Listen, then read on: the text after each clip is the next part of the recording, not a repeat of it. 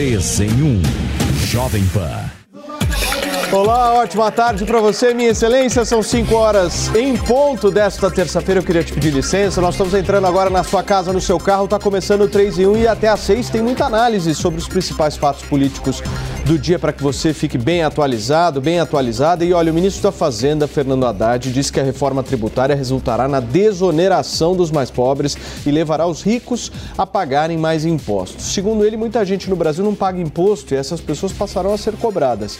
A mudança na tributação sobre a renda segundo o próprio governo federal, ficará para o segundo semestre deste ano. No primeiro, este que nós estamos vivendo, a equipe econômica promete o desenvolvimento de trabalhos para reequilibrar o sistema tributário brasileiro. As declarações, as promessas foram feitas hoje pela manhã no Fórum Econômico Mundial em Davos, na Suíça. Quem também discursou nesse mesmo evento foi a ministra do Meio Ambiente e Mudança Climática, Marina Silva. Ela afirmou que o mundo tinha saudade do Brasil nos espaços multilaterais. Segundo ela, o país sempre exerceu protagonismo na pauta ambiental no planeta. Marina responsabilizou também a administração do ex-presidente Jair Bolsonaro por uma suposta perda neste setor. A nossa produção separou os trechos, tanto de Haddad quanto de Marina Silva, para que a gente possa ouvir agora. Tivemos capacidade de resposta em poucas horas. Isso demonstra que as instituições estão é, fortalecidas e de que, mesmo com uma sociedade dividida, com 60 milhões que votou no presidente Lula e 48 milhões que votou é, no Bolsonaro, uma parte, mesmo daqueles que votaram no Bolsonaro, não concordam com os eventos extremos que foram praticados naquele dia. Então, a minha perspectiva é de que temos, temos um fenômeno internacional, mas vamos evitar todos os esforços internos para estabilizar a nossa democracia. A reforma tributária que nós queremos votar no primeiro semestre. E essa reforma tributária que vai ser votada é sobre o imposto sobre o consumo. Mas no segundo semestre, nós queremos voltar a uma reforma tributária sobre a renda, para desonerar as camadas eh, mais pobres do imposto e para onerar quem hoje não paga imposto. Tem muita gente no Brasil hoje que não paga imposto. Né? Então nós precisamos reequilibrar o sistema tributário brasileiro para melhorar a distribuição de renda no Brasil. Muito bem, está aí a fala do ministro da Fazenda, Fernando Haddad. Deixa eu dar meu boa tarde aqui ao nosso time do 3 em 1, Jorge Serrão, Fábio Piperno e também o Cristiano Vilela. Senhores, ótima tarde de terça-feira. Piperno, vou começar com você hoje, porque no início da minha fala, eu relatei aqui uma das falas, inclusive, de Marina Silva, de que os brasileiros estavam com saudade de participar desses eventos multilaterais. Você estava com saudade de ouvir um bom discurso da ex-senadora Marina Silva? Boa tarde, Paulo Matias, colegas, a nossa audiência. Eu, de fato, o Brasil ficou ausente né, de muitos desses encontros, ou pelo menos o Brasil não foi, não fez questão de ser ouvido em muitas dessas conferências internacionais, desses encontros multilaterais. Né? É importante que o Brasil volte a se pronunciar e, principalmente, alguém da área ambiental e uma pessoa, uma personalidade de tanto prestígio como é a Marina Silva, uma mulher de é, grande, de imenso trânsito global quando o assunto é exatamente ambientalismo. E eu acho que foi muito importante realmente é, esse, é, esse ressurgimento do Brasil em um fórum como esse. A ministra até cometeu um erro, afinal de contas o presidente Bolsonaro não teve 48 milhões de votos, mas sim 58. Mas ok, foi apenas um lapso, porque do ponto de vista conceitual acho que ela acertou. Ou seja, embora ele tenha tido uma votação bastante expressiva e tenha tido a preferência de quase metade dos eleitores, é bem verdade também que boa parte dessa quase metade do Bolsonaro desaprovou os atos aí de banditismo que a gente viu no 8 de janeiro. Em relação a isso, ela está certa. E ela certamente vai mostrar, foi lá para mostrar um Brasil que está de braços abertos à comunidade internacional, inclusive para receber investimentos na área ambiental. O Brasil é também candidato aí a sediar a COP 2025, já se manifestou em relação a isso, e o ministro Haddad também falando sobre reforma tributária, e ontem ele disse algo que eu achei extremamente interessante. Tá, né? Ele falou, falando sobre a indústria que a indústria aqui no Brasil, ela acabou é, tendo a sua participação na renda nacional, no PIB nacional, bastante. Ah, desculpa, não foi ele, foi até o ministro Alckmin, bastante reduzida, né? Hoje, em torno aí de 11%, 12%, mas continua pagando cerca de 30% dos impostos recolhidos do Brasil.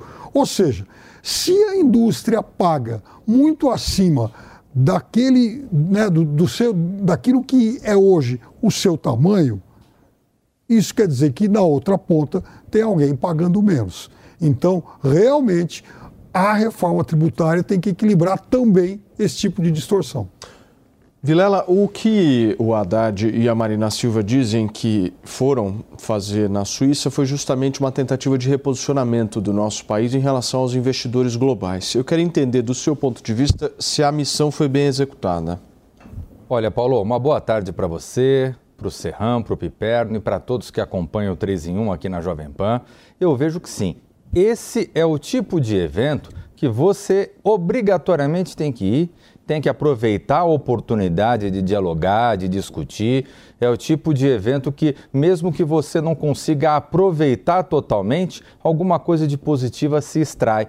E eu vejo que essa passagem do ministro da Fazenda e da ministra do Meio Ambiente, ela foi oportuna. É, se de um lado, Fernando Haddad, ele ainda não tem muita coisa a mostrar, mas pelo menos ele foi, dialogou, certamente dialogou com representantes de outros países, mostrou à comunidade internacional quais são as ideias do novo governo, é, levou consigo a ministra do Meio Ambiente, que é um estandarte, que é a queridinha dos mercados internacionais, das, da, da, do, dos meios que, que discutem a questão do meio ambiente internacional. Então eu vejo que do ponto, se do ponto de vista efetivo, talvez não tenha trazido elementos tão concretos, mas ele foi um bom cartão de visitas e, e, eu tenho certeza que o próprio Fernando Haddad, além de conseguir isso internacionalmente, está aproveitando para tentar capitalizar isso nacionalmente, mostrar uma boa figura, mostrar uma boa fotografia nessa relação com os atores internacionais. Serrão, eu quero muito ouvir o seu ponto de vista sobre essa missão que foi dada a Haddad e a Marina Silva. Saudações, meus amigos, meus amados haters. A Marina Silva foi para lá para fazer o roteiro que estava previsto para ela, que é defender o discurso ambientalista da esquerda brasileira, que fala muito focado na conservação e que, e, ou melhor, na preservação, não, na conservação. Se o nosso discurso fosse focado na conservação, você estaria dando uma dimensão econômica ao extrativismo nunca ouvi a Marina Silva ser clara sobre a importância de desenvolver de maneira capitalista o extrativismo, para que você garanta, ao mesmo tempo, a conservação da floresta e que você dê também um destino econômico para as populações que vivem disso. Então, esse aí é o ambientalismo do atraso, que não leva, não chegamos a uma conclusão correta sobre o que deveria ser o discurso ambiental. Fica só de contenção das nossas potencialidades. Então, esse aí é o roteiro já escrito pela Marina Silva. Fernando Haddad foi lá, como todo ministro da Fazenda do Brasil, todo mundo, a elite rica do mundo quer conversar com o ministro da, da Economia do Brasil, da Fazenda, que cargo que ele seja. Por quê? Ele tem algo a oferecer. O Brasil é um grande player econômico global. Agora, o que, que Haddad apresentou de concreto do ponto de vista econômico? Nada. Ficou nas promessas, repetindo o discurso econômico dele, muito econômico, por sinal, que só tratou da questão fiscal, muito pouco da fiscal e muito mais da questão arrecadatória. Novamente, o governo brasileiro perde uma grande oportunidade. O presidente Lula, na sua campanha, prometeu que iria reajustar a tabela do imposto de renda. Não disse quando, mas isso poderia ser feito agora. Mas a preocupação do governo é arrecadar. A tabela do imposto de renda está defasada desde 2015, 148,1%. Imagina, se Lula fosse muito esperto, mais esperto do que ele poderia ser, ele poderia dar uma pancada tanto no Bolsonaro quanto no Michel Temer, que não reajustaram essa tabela. É desde 2015. E ele poderia agora tirar onda em cima disso e isso poderia trazer benefício direto para quem é descontado diretamente do seu pagamento na sua folha de pagamento, descontado do imposto de renda, passando a pagar menos imposto de renda. Então, Haddad sinaliza aí com a promessa de que no segundo semestre vamos ter aí uma, uma correção dessa injustiça social tributária brasileira. Mas fica tudo sempre no campo da promessa. Da mesma forma como todos os presidentes chegam e dizem que vão reajustar a tabela do imposto de renda e no final ninguém reajusta. Nem Bolsonaro fez, nem Michel Temer fez isso. Quem também discursou no Fórum Econômico de Davos, na Suíça, foi o governador de São Paulo, Tarcísio de Freitas. O governo paulista tem como prioridade resolver o problema da Cracolândia e tentar atrair investimentos para reindustrializar o estado de São Paulo. A nossa produção também separou um trecho específico do discurso do governador. Vamos apresentar o Estado de São Paulo, que agora vai ter um protagonismo ainda maior no que diz respeito à sua relação com o exterior. Vamos buscar um investimento para fazer a diferença, investimento em todos os setores, investimento na nossa, no nosso agronegócio, investimento na nossa indústria. Nós temos uma oportunidade gigante de fazer, de promover a reindustrialização do Estado de São Paulo, investimento na área de transportes, na área de logística, para que a gente possa conquistar o desenvolvimento, promover a dignidade das pessoas sempre na base do diálogo. Estamos começando a nossa jornada aqui, que está muito rica, muito qualificada, com muitas agendas importantes. Muito bem, tá aí a fala de Tarcísio Gomes de Freitas. Meu querido Fábio Piperno, essa fala te contempla de alguma forma? Eu acho que eu disse isso ontem, né? Esse é um evento em que o parece que a delegação brasileira está usando exatamente para falar, para enviar mensagem para o público interno. Isso fica muito nítido, tanto nas falas do Haddad quanto agora do governador de São Paulo, quando ele fala, por exemplo, em Cracolândia, que esse é um assunto de interesse restrito aí ao ambiente paulista. E é fundamental, é importante.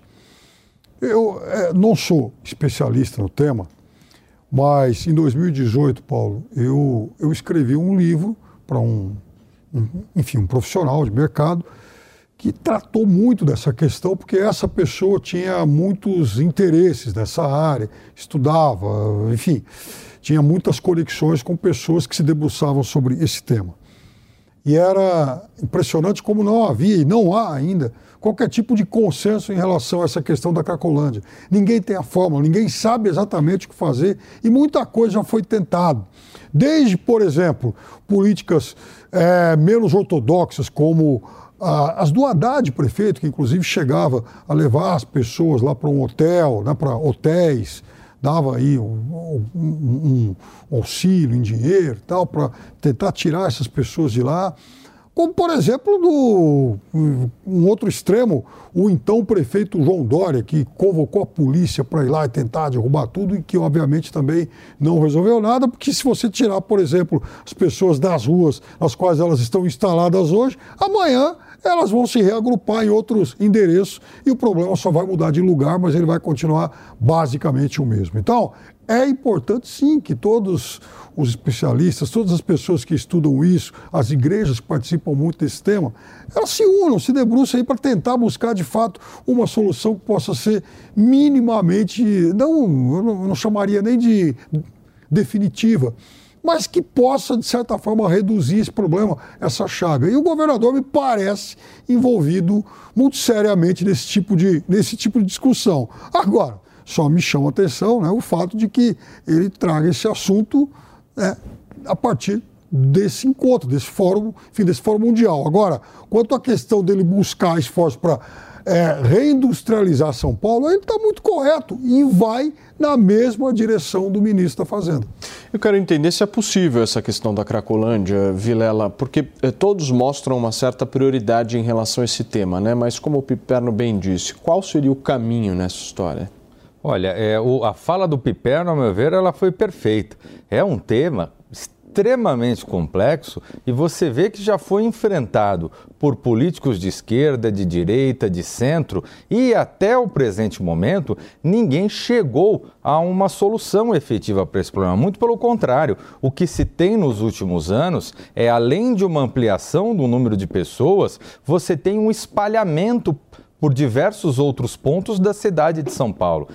É importante que se faça uma discussão séria sobre esse tema, envolvendo a, a, a, multiplicidade de temas que envolvem um assunto. Então, desde assunto de segurança pública, assunto de política social, de política assistencial, de política de saúde, porque se nós ficarmos nessa linha de cada um tentando de uma forma, um tenta de um lado, outro, outro tenta fazer a defesa do lado contrário de outro, a gente realmente não vai chegar a lugar nenhum. como é que você avalia isso? Olha, questão muito interessante. O Tarcísio de Freitas, ele fez um discurso de estadista combinado com de negociador ou até de negociante. Ele foi para Davos para fazer, trazer, mostrar propostas que o governo do estado de São Paulo tem para que se invista aqui, concretamente. E uma das propostas do Tarcísio é a revitalização do centro de São Paulo. Veja, a cidade tem um potencial turístico impressionante, mas você não vai conseguir fazer turismo se você tiver o centro da cidade como está hoje um lugar onde é impossível de andar sem você ser assaltado, atacado ou até é, sofrer até risco de vida por alguém dessa chaga da Cracolândia. Cracolândia é um problema altamente complexo, já vem há décadas, há décadas que ninguém cuida disso devidamente, não olha para isso como prioridade. Então o Tarcísio está apontando que uma das saídas para mexer nessa questão é a revitalização do centro da cidade de São Paulo com fins econômicos e foco bastante turístico. Isso aí vai exigir que você trate a Cracolândia tanto do ponto de vista da repressão policial, mas também vai ter que dar uma destinação social àquelas pessoas, porque a gente sabe que o usuário do crack ele fica com sequelas para a própria para a vida inteira dele. É, é, uma, é, é o tipo de vício altamente complicado para você recuperar e reintegrar essa pessoa. Então, não tem solução simples, mas é necessário que tenha um foco do governo, que a sociedade paulistana, paulista, aceite, parta para esse debate, diga não, não é, é, tenha tolerância zero com esse crime. Porque o tráfico, o narconegócio é uma atividade, acima de tudo, econômica. E o combate a ela, nesse caso, pelo governo de São Paulo, também vai ter que ser econômico. É complexo, é difícil, mas Tarcísio foi lá, lá fora, para negociar saídas econômicas. É industrialização para São Paulo, são novos, é, novas experiências de transporte, investimentos em saneamento, que é o que vai ter que acontecer pesadamente aqui em São Paulo, ainda mais se ele for cumprir a promessa de, de fazer a privatização da Sabesp, porque não, o termo não é bem esse, né? na verdade vai abrir o capital ou dividir a Sabesp em várias empresas, é isso que não está claro. A modelagem dessa privatização, entre aspas, vamos chamar assim, tem que ser também muito claramente debatida com a sociedade, com os prefeitos, envolve, tudo envolve muito interesse. Agora, é uma prioridade que a gente tenha um saneamento que funcione, é prioridade que a gente tenha uma cidade segura e é prioridade que a gente combata o vício, recupere pessoas e impeça que novos entrem nessa chaga que é o vício das drogas. Ainda sobre São Paulo, a Assembleia da Fiesp, a Federação das Indústrias do Estado, decidiu destituir José Gomes do cargo de presidente da entidade. A sinalização é de que a defesa de Josué Gomes deve levar o caso à justiça. Um dos pontos colocados por apoiadores é que não haveria consenso na decisão. Além disso, a votação não teria tido quórum suficiente. Um outro ponto é a ausência do presidente durante a votação. Uma das insatisfações por parte da oposição seria a falta de articulação política e o pouco tempo tempo de Josué dedicado às atividades como presidente da Fiesp. A gente relatou muito esse caso aqui ontem, trouxemos inclusive informações de bastidor da reunião. Agora, Piperno, esse era o desfecho que vocês imaginariam? Sim, a gente falou sobre isso aqui ontem, inclusive os poucos apoiadores dele nem participaram da votação, teve um voto só. É claro que vai tentar essa reação, na, enfim, na, a justiça, mas o retorno dele é muito, mas algo muito improvável. Né? Ele claramente perdeu aí o controle da maioria dos, aí dos, dos sindicatos, ele dá até para argumentar que ele ainda tem, digamos, a maioria, a maior parte do PIB em favor dele. Mas, como o voto é, enfim, é unitário, cada, cada sindicato um voto, então, do ponto de vista numérico, né, do, enfim, do ponto de vista eleitoral, ele não tem mais o que fazer, perdeu. É isso, Serrão? Com certeza, já era. Perdeu as condições políticas. Agora, o que me assusta nessa história toda é a gente ver uma entidade tão importante. Também tem a, a entidade a irmã dela, que é o Centro das Indústrias de São Paulo, todos ali engalfinhados numa disputa política, quase até partidária, nesse caso do Josué da Silva. E enquanto o pau come, a gente não vê, e aí isso é que me assusta, uma discussão séria sobre qual deve ser a política industrial para o Brasil. Qual? Qual a nossa alternativa? A gente vai virar um puxadinho da China? A gente vai deixar que eles implementem aqui uma zona especial de exportação, que foi a grande marca da, do, da era Deng Xiaoping, que fez a China crescer e se desenvolver, mas isso vai ser para a China, o Brasil vai ser entregue ao modelo chinês? Ou o Brasil vai sentar com os chineses para a gente fazer uma parceria séria, parar de xenofobia? Entender que em economia hoje você tem que ter cooperação. O chinês entendeu isso. Enquanto ficavam perdendo tempo lá atrás, na década de 80, com aquela discussão sobre o marxismo, não, vamos manter o marxismo, o leninismo. Nada disso. Os caras cuidaram de ser pragmáticos, fizeram da China uma potência econômica. Que o Brasil também tem que ser uma potência econômica, tem todo o potencial para isso. Só que a gente não discute política industrial, a gente não define, não leva a sério a questão de uma reforma tributária. Na hora da, do debate, ninguém quer pagar o imposto. Todo mundo quer armar algum esquema para se beneficiar e não, e não entende que tem que o país tem que crescer, tem que gerar emprego, tem que ter uma política industrial focada em ciência e tecnologia. Para isso tem que ter educação.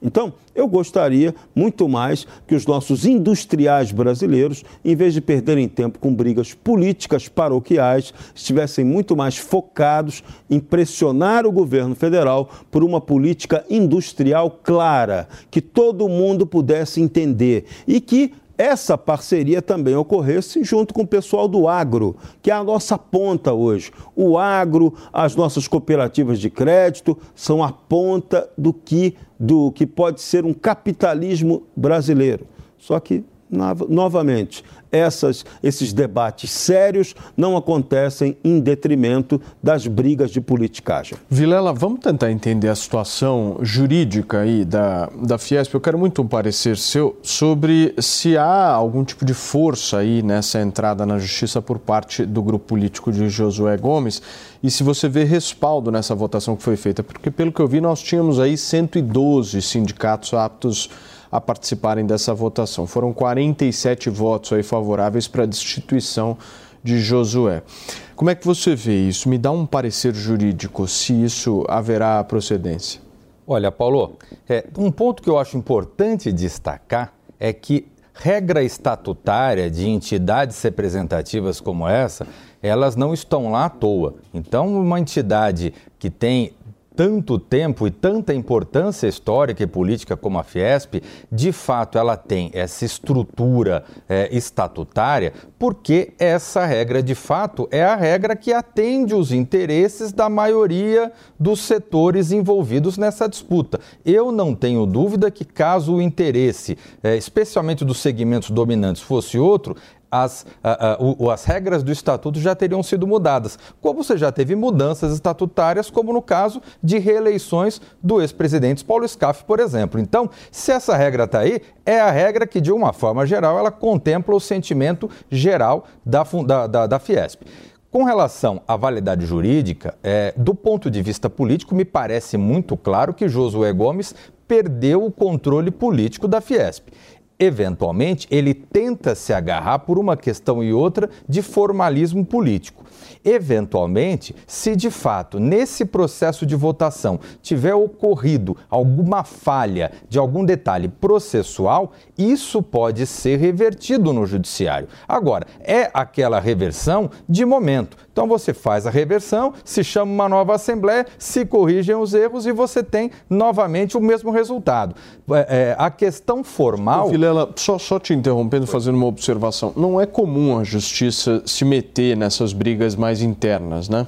é bastante comum. É. Disputa sindical, disputa de associação, disputa de entidade, é, é muito comum que você acabe judicializando porque eventualmente você tem, claro, um conflito entre dois, três, quatro setores políticos, mas você tem a necessidade de se obedecer regras específicas. E o que se questiona, o grupo de Josué Gomes questiona nesse momento, é que as regras jurídicas não foram especificamente seguidas. Agora, Volto a falar, por mais até que eventualmente se consiga uma decisão, se consiga uma liminar, o fato é que se não atacar o coração do problema, e o coração do problema qual que é? Josué Gomes hoje não tem maioria para comandar a Fiesp. E se não se resolver isso, não adianta, você pode tentar voltar na justiça por alguma falha jurídica uma, duas, três vezes, mas depois essas falhas vão ser corrigidas e o atual presidente vai ser apeado do poder de qualquer jeito. É, e ali pode ocorrer uma confusão muito maior,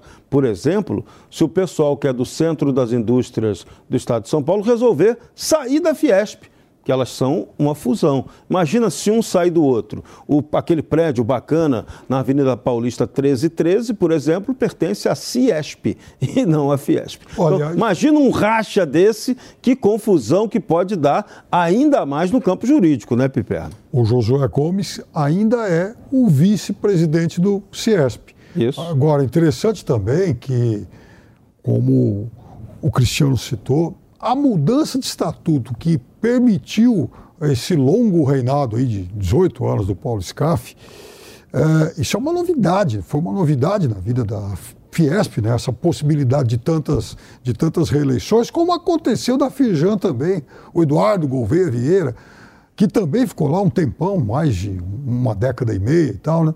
Então, é, não sei se esse tipo de mudança, esse tipo de continuismo fez bem aí para a própria saúde dessas duas entidades. Agora, um ponto que você perguntou, Paulo, e é bom a gente lembrar isso, as associações elas costumam judicializar suas disputas, mas a justiça e o, o, e o Vilela pode até confirmar isso, várias decisões, no final das contas, dizem tem que valer o que está no Estatuto Social. Exatamente. A decisão depende das entidades. Não é a justiça que tem que interferir e se meter ali. Serrão, exatamente, você, você pegou no ponto de onde eu quis chegar na pergunta para o Vilela, porque normalmente eu vi inúmeras decisões em relação a essas instituições, a própria justiça ela é demandada de alguma forma, mas ela repassa a responsabilidade, a responsabilidade dizendo, olha, vocês têm o um estatuto aqui, quem tem que resolver são vocês, não somos nós, nós não temos o que falar, nós temos que seguir o estatuto, não é isso, doutor uh, Vilela? Exatamente, e, e por isso que, eventualmente, esse pleito de Josué Gomes, se, se eventualmente judicializar, ele até pode eventualmente conseguir uma liminar, uma decisão judicial que o faça permanecer eh, à frente da Fiesp. Eventualmente, caso ele consiga demonstrar que houve alguma falha de procedimento no processo de votação. Agora, essa falha de procedimento, evidentemente, no momento adequado, ela vai ser corrigida, né? Então, tá bom, vamos organizar, vamos chamar uma nova assembleia. Daqui 30 dias chamar uma nova assembleia. Bom, vamos corrigir os erros que foram praticados e aí pronto. Quer dizer, você não consegue solucionar o problema de uma forma eficiente se você você não fizer a lição de casa, que é, é, é trazer de volta a legitimidade para o atual presidente, no sentido de construir uma base política que o faça permitir a frente da, da Fiesp. Ou seja, um problema político, né? É isso que vocês estão explicando aqui para todos. E, e, politicamente já era, pelo que a gente viu. E, e nesse sentido, Paulo, desculpa só fazer uma, uma outra observação e veja a que ponto chegou. Por conta de um problema político desse, a, a Fiesp ela acabou abrindo mão de ocupar a função do, de ministro do desenvolvimento Indústria e Comércio. Quer dizer, mais do que a gente chegar, não, é ministro do Lula, é ministro do Bolsonaro, é ministro do João ou da Maria, é uma posição estratégica para um setor importante da economia e que deveria estar mais preocupado em fazer valer o seu interesse de reindustrializar a economia nacional, reindustrializar a economia paulista do que abrir mão dessa, de, desse cargo e ficar resolvendo uma picuinha interna dentro do seu edifício aqui da Avenida Paulista. Então, realmente chamou muito a atenção essa negativa por parte de Josué Gomes e, mais do que tudo, por parte da Fiesp em assumir esse cargo. Muito bem, nós estamos ao vivo nesta terça-feira, são 5 e meia. Jovem Pan. Sabia que o Brasil é o maior produtor e exportador de soja do mundo e movimenta mais de 70 bilhões de dólares por ano? Com o curso de comercialização de soja e milho da Nil, você pode fazer parte do mercado que mais cresce no Brasil. Esse curso é ideal para você que quer trabalhar com trading de soja e milho no mercado financeiro e para você que é produtor e quer potencializar os lucros com sua safra. Acesse a niucursos.com.br e garanta a sua vaga. Venha conhecer o ambiente português e aconchegante do Chiado Restaurante. Entrada para petiscar, bolinhos de alheira com queijo do Jordão. Para o prato principal, experimente pescada amarela à brasileira com pirão, joelho de porco com chucrute. E de sobremesa, arroz doce com canela. Imperdível. Chiado Restaurante Bar, Avenida Jurucê 776, Moema. E-mail reservas arroba chiadorestaurante.com.br E aí, tá embarcando no mundo de apostas esportivas e não sabe por onde começar? Então conheça o vaidebob.com. Simples, fácil e intuitivo, o site te oferece as melhores odds do mercado e tem mais. Nas redes sociais, arroba vai de Bob, você tem postagens diárias sobre as principais disputas e dicas para fazer aquela fezinha. Muita gente acha que apostar é um bicho de sete cabeças, mas agora que você tem o Vai de Bob, fica relax. Então já sabe, na dúvida, vai de Bob. Quem é da década de 90 já conhece o Pense Bem, né? Agora ele voltou e é computador de verdade. O notebook Pense Bem é perfeito para te acompanhar em todos os lugares, seja trabalhando ou até mesmo se divertindo com vídeos e séries. Possui sistema Windows e processador Intel com imagem HD e teclado luminoso e um acabamento todo em metal para você curtir com muita tecnologia e diversão. Acesse www.tectoy.com.br e garanta já o seu. A Jovem Pan está com você em todos os lugares e em todos os momentos. De manhã, informação e opinião na medida para começar o dia do jeito certo. Bem-vindo, já estamos no ar, começando o Jornal da Manhã para todo o Brasil. Os principais assuntos. principais assuntos. A notícia de última hora. Uma frente fria chegou ao Rio de Janeiro. E aquilo que mexe com a sua rotina. Até o momento, o engarrafamento. Tudo passa pelo microfone da Pan. A Jovem Pan está com você o tempo todo, com som e imagem. De Brasília, Luciana. Popeta, como é que foi a conversa com o Marcelinho? Do Rio, Rodrigo Viega. Viu só? Acesse jovempan.com.br, baixe o aplicativo da Panflix e se inscreva em nossos canais no YouTube. Jovem Pan News.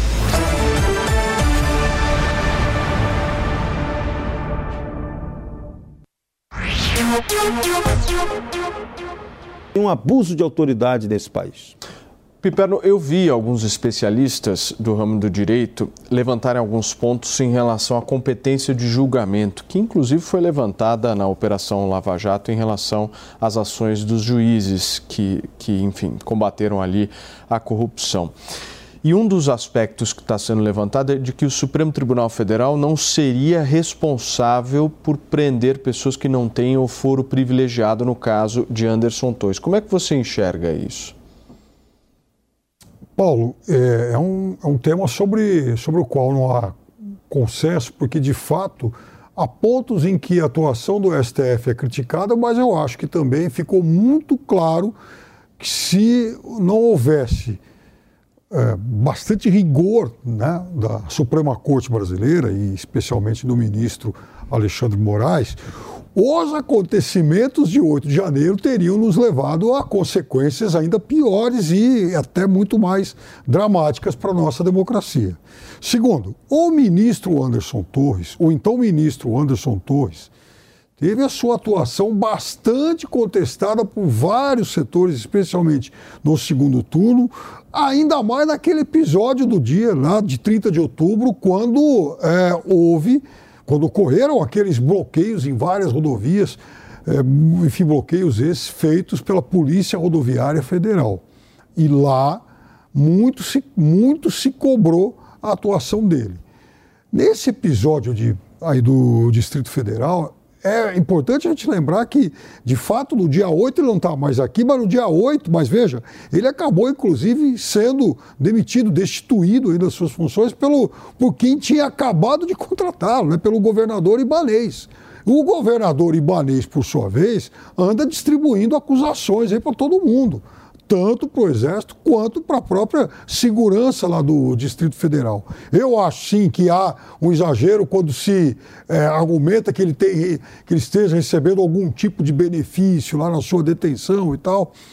Então, tudo bem, acho que quanto a isso, é, eu acho que esse exagero é abominável, para dizer o mínimo. Mas eu também acho que é, não há, por exemplo é, algo. Não, eu, eu não contestaria a prisão dele por tudo que vi até aqui. E mais, a partir do momento em que é, se decretou a prisão dele, logo depois foi encontrada aquela minuta lá na casa dele. Então, ele também tem que explicar aquilo. Talvez ele deva mais explicações sobre aquilo do que sobre os atos pelos quais talvez ele já não estivesse mais diretamente envolvido, embora a negligência da segurança do Distrito Federal tenha ocorrido, sim, no breve período em que ele foi o secretário Vilela, do essa preocupação de alguns juristas, ela é legítima? Porque, segundo o que eu vi, inclusive, eles estão muito preocupados em que haja uma anulação do processo, como foi, inclusive, na Operação Lava Jato.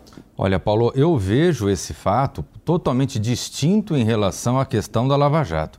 Nesse caso, nós temos um, uma investigação que ela tramita no Supremo Tribunal Federal porque é, é, os atores envolvidos e a temática envolvida, ela é de, de competência do do Supremo Tribunal Federal. Não se está tratando de investigações pontuais referentes à conduta de Fulano ou de Beltrano, onde aí sim você teria a investigação acontecendo no foro respectivo. Então, estamos tratando de uma única investigação que trata de, um aspecto geral, este sim envolvendo atores de competência do Supremo, o que me parece totalmente diferente do caso da Lava Jato, onde você teve uma competência territorial totalmente fora dos fatos, quer dizer, Curitiba, onde você teve uma competência temática totalmente fora dos fatos, então você tinha casos de Petrobras e casos que não tinham relação nenhuma com Petrobras. Então, me parece diferente. O que eu gostaria de destacar, e aí eu concordo totalmente com o posicionamento do Serrão,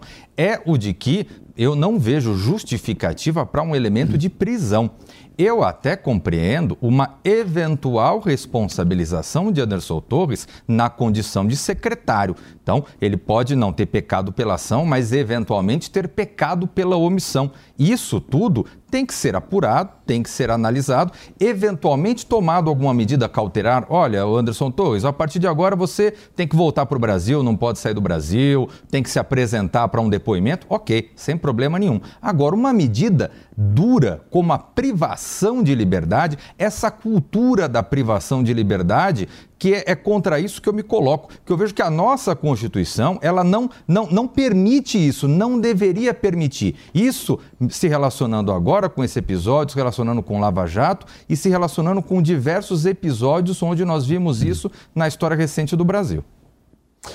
Muito bem, gente. Olha só, a Secretaria-Geral da Presidência da República dispensou 40 militares da coordenação de administração do Palácio da Alvorada, a residência oficial do presidente da República. Entre eles está o tenente-coronel Marcelo Ustra da Silva Soares, primo do coronel Carlos Alberto Brilhante Ustra, e até então ele estava lotado no Gabinete de Segurança Institucional. A Secretaria-Geral também dispensou um cabo da Aeronáutica que atuava na coordenação de administração da Granja do Torto.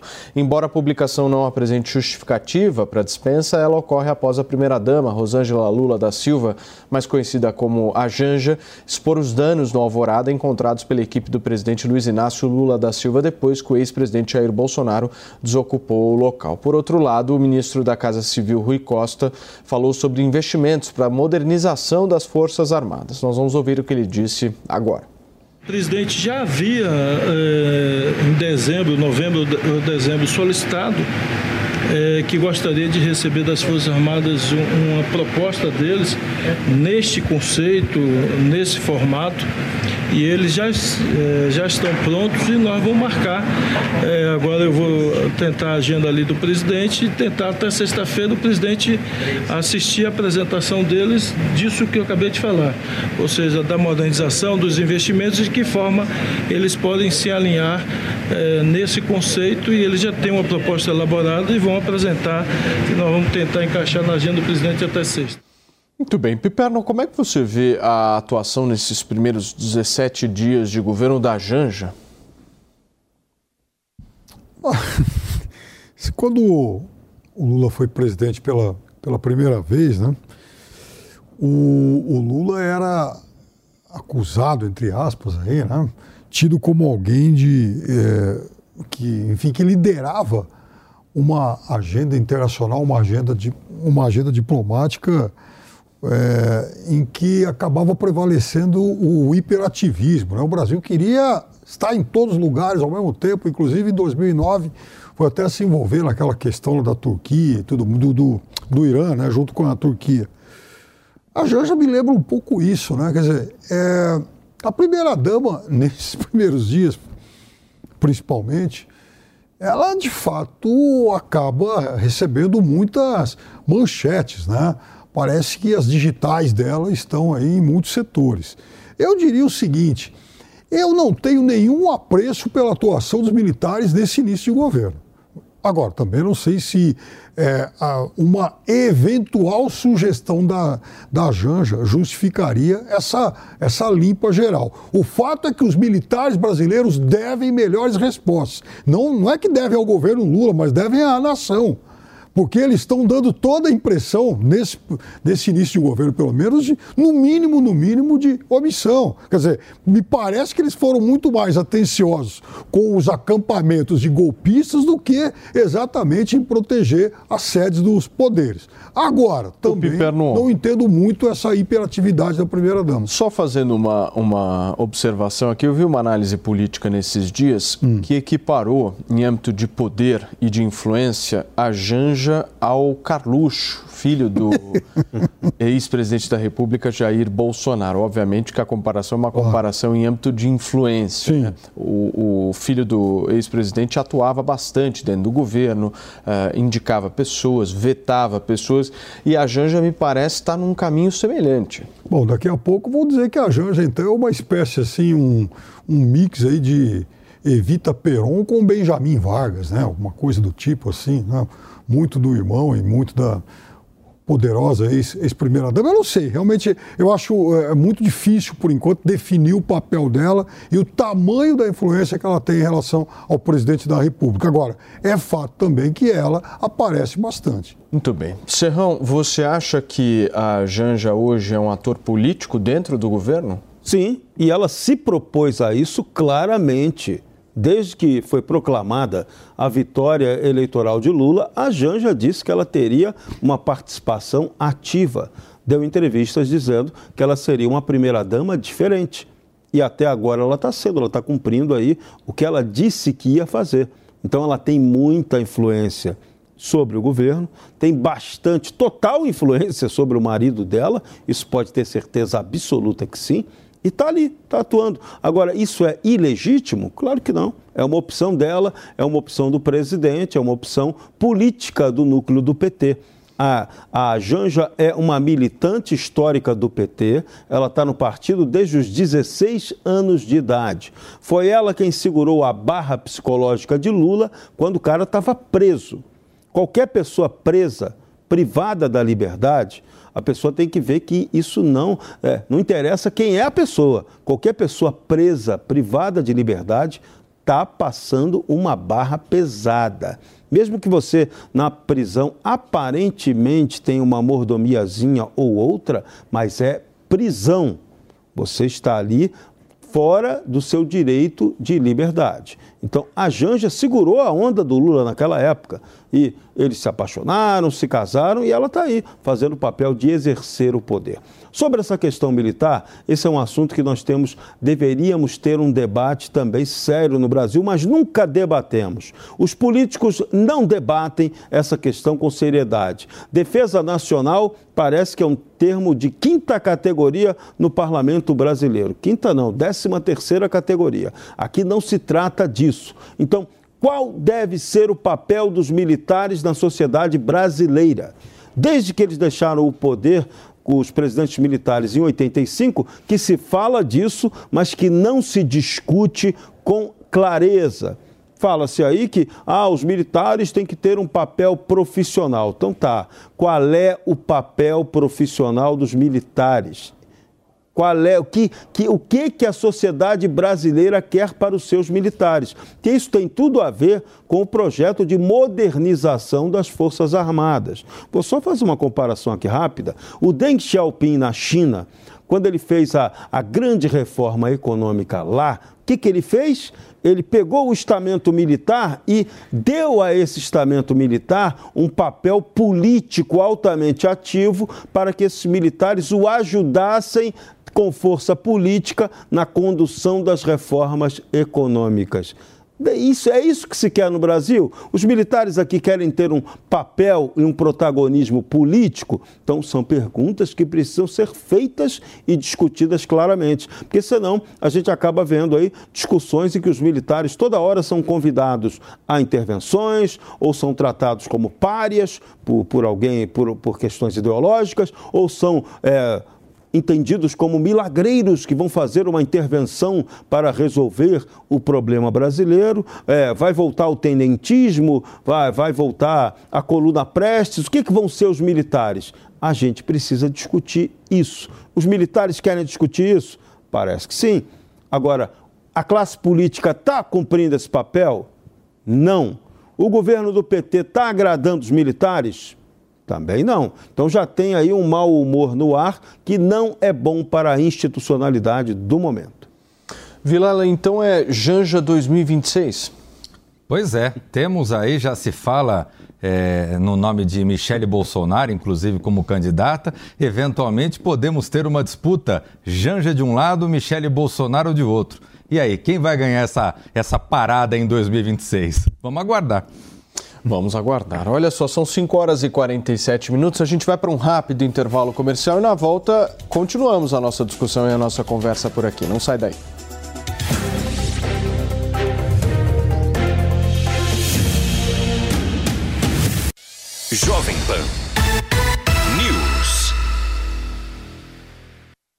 Você é daqueles que curtem reality show?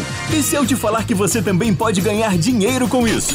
Chegou Unicorn Hunters, o programa que é sucesso nos Estados Unidos e na América Latina, agora no Brasil e aqui na Jovem Pan News. Todo domingo conheça os próximos unicórnios que precisam criar novos caminhos para potenciais investidores, inclusive você. Mas para garantir o investimento, os unicórnios vão ter que convencer os jurados e oferecer a todos, inclusive você, a oportunidade de se tornar um investidor por meio de criptomoedas moedas chamadas Unicoins. E aí, você está dentro? Todo domingo, às 5 e meia da tarde, aqui na Jovem Pan News e também disponível na Panflix. A notícia de última hora. 24 horas. Jovem Pan News. E aí, tá embarcando no mundo de apostas esportivas e não sabe por onde começar? Então conheça o vaidebob.com. Simples, fácil e intuitivo, o site te oferece as melhores odds do mercado e tem mais. Nas redes sociais, arroba vai de Bob, você tem postagens diárias sobre as principais disputas e dicas para fazer aquela fezinha. Muita gente acha que apostar é um bicho de sete cabeças, mas agora que você tem o Vai de Bob, fica relax. Então já sabe, na dúvida, vai de Bob. Sabia que o Brasil é o maior produtor e exportador de soja do mundo e movimenta mais de 70 bilhões de dólares por ano? Com o curso de comercialização de soja e milho da Nil, você pode fazer parte do mercado que mais cresce no Brasil. Esse curso é ideal para você que quer trabalhar com trading de soja e milho no mercado financeiro e para você que é produtor e quer potencializar os lucros com sua safra. Acesse a niucursos.com.br e garanta a sua vaga. Você, conectado com a informação, rádio e internet. Jovem Pan News. O Zuco traz o melhor da cozinha italiana. Massas, carnes, risotos e outras opções compõem o menu da casa, que ainda oferece mais de 240 rótulos de vinho. Zuco, Rua Adoc Lobo, 1416. A Jovem Pan News chegou à TV e para assistir a nossa programação é muito fácil. Se você tem TV por assinatura, procure pelo canal 576 na NET, Claro TV, Sky e DirecTV Go.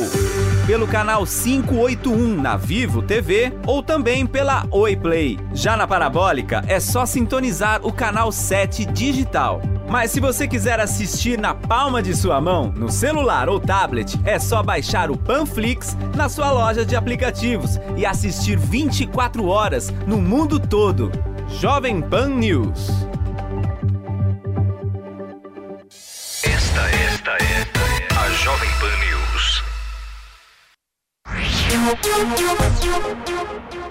Isso, a New Cursos está lançando o curso de comercialização de soja e milho. O professor João Birkan tem mais de 60 anos de experiência no mercado e vai te ensinar como fechar negócios altamente lucrativos, negociar preços em bolsas internacionais, proteger o seu capital e o valor da sua safra. Esse curso é ideal para que você que quer trabalhar com trading de soja e milho no mercado financeiro e também para você que é produtor e quer potencializar os lucros da sua safra. Ingresse no setor que mais cresce nesse país. Acesse agora mesmo newcursos.com.br e garanta sua vaga com 50% de desconto. É metade do preço e outros bônus imperdíveis. Aproveite, pois a promoção é por tempo limitadíssimo. Segue também a New Cursos no Instagram com arroba New Cursos. Sabia que o Brasil é um dos maiores produtores de soja e milho no mundo? Esse mercado movimenta mais de 70 bilhões de dólares anualmente e tem muitas oportunidades. Curso de comercialização de soja e milho da NIL, você aprende a negociar preços em bolsas internacionais e proteger seu capital. O professor João Birkan tem mais de 60 anos de experiência e vai te ensinar como ganhar dinheiro no agronegócio. Quero garantir uma taxa melhor do dólar daqui a 12 meses. Esse curso é ideal para você que quer trabalhar com trading de soja e milho no mercado financeiro e para você que é produtor e quer potencializar os lucros com sua safra. Ingresse no setor que mais cresce no Brasil. Acesse newcursos.com.br e inscreva-se. Muito bem, são 5 horas e 52 minutos e a ministra Rosa Weber, presidente do Supremo Tribunal Federal, suspendeu o indulto natalino concedido pelo ex-presidente Jair Bolsonaro aos policiais militares condenados pelo massacre do Carandiru. A decisão é provisória até que a análise do pedido de medida cautelar apresentado pela PGR seja apreciado pelo relator do caso, o ministro Luiz Fux, após o retorno dos trabalhos na Suprema Corte. A graça presidencial foi concedida por meio de decreto assinado em 22 de dezembro de 2022, que perdoaria a pena de agentes públicos de segurança condenados por atos praticados há 30 anos. Vilela, como é que você vê essa anulação e também a, a ação por parte do ex-presidente Jair Bolsonaro? Olha, Paulo, eu quando surgiu essa questão, é, esse pedido formulado pelo Procurador-Geral da República no finalzinho do ano, 27 de dezembro, é, de acordo com as declarações que foram colocadas por ele, de que isso contrariaria convenções internacionais tudo mais, me pareceu mais uma daquelas medidas que procuravam entrar no mérito de uma prerrogativa que seria uma prerrogativa presidencial. No entanto, agora, analisando com maior cuidado, eu tive a oportunidade de ler o pedido do procurador, de ler o, a decisão da ministra Rosa Weber, eu vejo que, de fato, a decisão da ministra Rosa Weber, ao meu ver, ela é acertada. E por que ela é acertada? Porque ela trata especificamente de um ponto que é o fato de que a Constituição Federal ela veda que esse tipo de graça, que esse tipo de indulto, de benefício, seja dado para crimes que são enquadrados como crimes hediondos. E nesse caso, portanto, não poderia ter sido dado para esses crimes que foram praticados há mais de 30 anos. É, no, é, importante destacar que no decreto o presidente Bolsonaro ele trata de que é, na época, no, no, em 1992, esses, ainda não existia a lei de crimes hediondos. Agora, o que deve ser apreciado, se de um lado esses crimes não podem ser apenados com uma, uma, um artigo legal que não existia à época, o que nós estamos falando agora não é da pena, mas do indulto. E o indulto ele é assinado em dezembro de 22. Portanto, já sob a vigência da atual legislação que estabelece a, a, a proibição de concessão dessa medida para crimes hediondos. Portanto, eu vejo que nesse ponto, por essa questão jurídica, a ministra Rosa Weber acertou na decisão. Agora, Piperno, qual a motivação do ex-presidente Jair Bolsonaro de conceder esse indulto? Paulo, você vê, né? Foi já perto do final do, dos extretores, do, já, isso já aconteceu nos extretores do mandato dele, né? É talvez mais uma satisfação à, digamos, comunidade de segurança, aí, como alguns gostam de, gostam de rotular. E, e, veja, a decisão então do PGR é do dia 27 de dezembro, né? também no finalzinho do ano. Já era o momento também em que Augusto Aras começava a colocar as manguinhas de fora em relação ao Pato Manco, né, o presidente que estava indo embora. Coisa que ele não fez durante praticamente todo o mandato Bolsonaro, a quem inclusive ele devia não só a condução, como também a recondução à Procuradoria Geral, à chefia, da, ao comando da Procuradoria Geral da República. Agora, eu lamento muito mais é que estejamos agora discutindo ainda algo é, que envolve personagens de um episódio macabro ocorrido 30 anos atrás. Quer dizer, isso aconteceu há 30 anos e o Brasil ainda não resolveu devidamente o que fazer com, enfim, com esse pessoal todo. Por favor, Serrão. É, esse é o ponto mais grave de tudo. Né? E entra aí uma politização dessa própria história porque se definiu que aquilo que aconteceu lá na penitenciária de São Paulo foi um massacre do Carandiru. Esse foi o conceito que foi apresentado. A polícia entrou lá, quem, quem é testemunha que relatou aquela história, a história virou filme, livro. Então, a narrativa disse que ali ocorreu um mega desrespeito aos direitos humanos. Os policiais tentaram sempre defender a tese contrária, de que eles ali agiram como autoridade diante de uma conflagração dentro de um presídio, houve ameaças. O próprio comandante da operação, o coronel Ubiratã, na época, ele não conseguiu operar, não fazer a, a, operação, ele, do ponto de vista próprio, que levou uma televisão na cabeça, levou uma televisionada, pá, na cabeça dele e ele não comandou a operação da qual ele foi acusado de ter comandado. Então, essa, essa história do Carandiru é uma história que é uma página mal, daquelas mal contadas da história do Brasil, mas que ela recebeu o rótulo de violação dos direitos humanos. Então, é nesse sentido que ela entra na legislação e que impede que a graça possa ser concedida em função dela ser considerada uma violação dos direitos humanos. A pergunta ali é a violação foi dos policiais contra os presos ou dos presos contra os policiais? Na narrativa, venceu o que foi dos presos, dos policiais contra os presos e não o contrário. Então, a história acaba sendo de quem vence a narrativa. Esse Gil é o Piperno, por favor. Oi? Rapidamente, ainda dá tempo de um tweet para cada um. Não, eu estou lendo ali a história da Michelle, da Michelle Bolsonaro, né? Uma possível, como um possível nome em quem o PL vai apostar agora. E aí, Paulo, isso me lembra quando Isabel Martínez de Perón voltou do seu exílio aí, né? depois do fim da ditadura argentina, e os peronistas cantavam Perón, Evita, Arrora Isabelita. Quem sabe aí os bolsonaristas façam algo parecido? Perón, Evita, Arrora Michelita, né? Vamos ver. Vilela, por favor. Pois é, e, e do outro lado, talvez nós tenhamos os, os peronistas petistas cantando, né? É, Peron evita a hora Rita. E aí ficaremos com a Janja de um lado, a Michele do outro e vamos ver o que vai dar em 2026. É, e vamos ver qual vai ser o arranjo judicial para permitir que a Janja, a esposa do Lula, possa diretamente disputar uma candidatura presidencial. Pela lei, não poderia. Muito bem, senhores, muito obrigado pela companhia. Nós vamos ficando por aqui. Vocês ficam agora com os pingos nos is aqui na Jovem Pan. Tchau. A opinião dos nossos comentaristas não reflete necessariamente a opinião do Grupo Jovem Pan de Comunicação. Realização Jovem Pan News.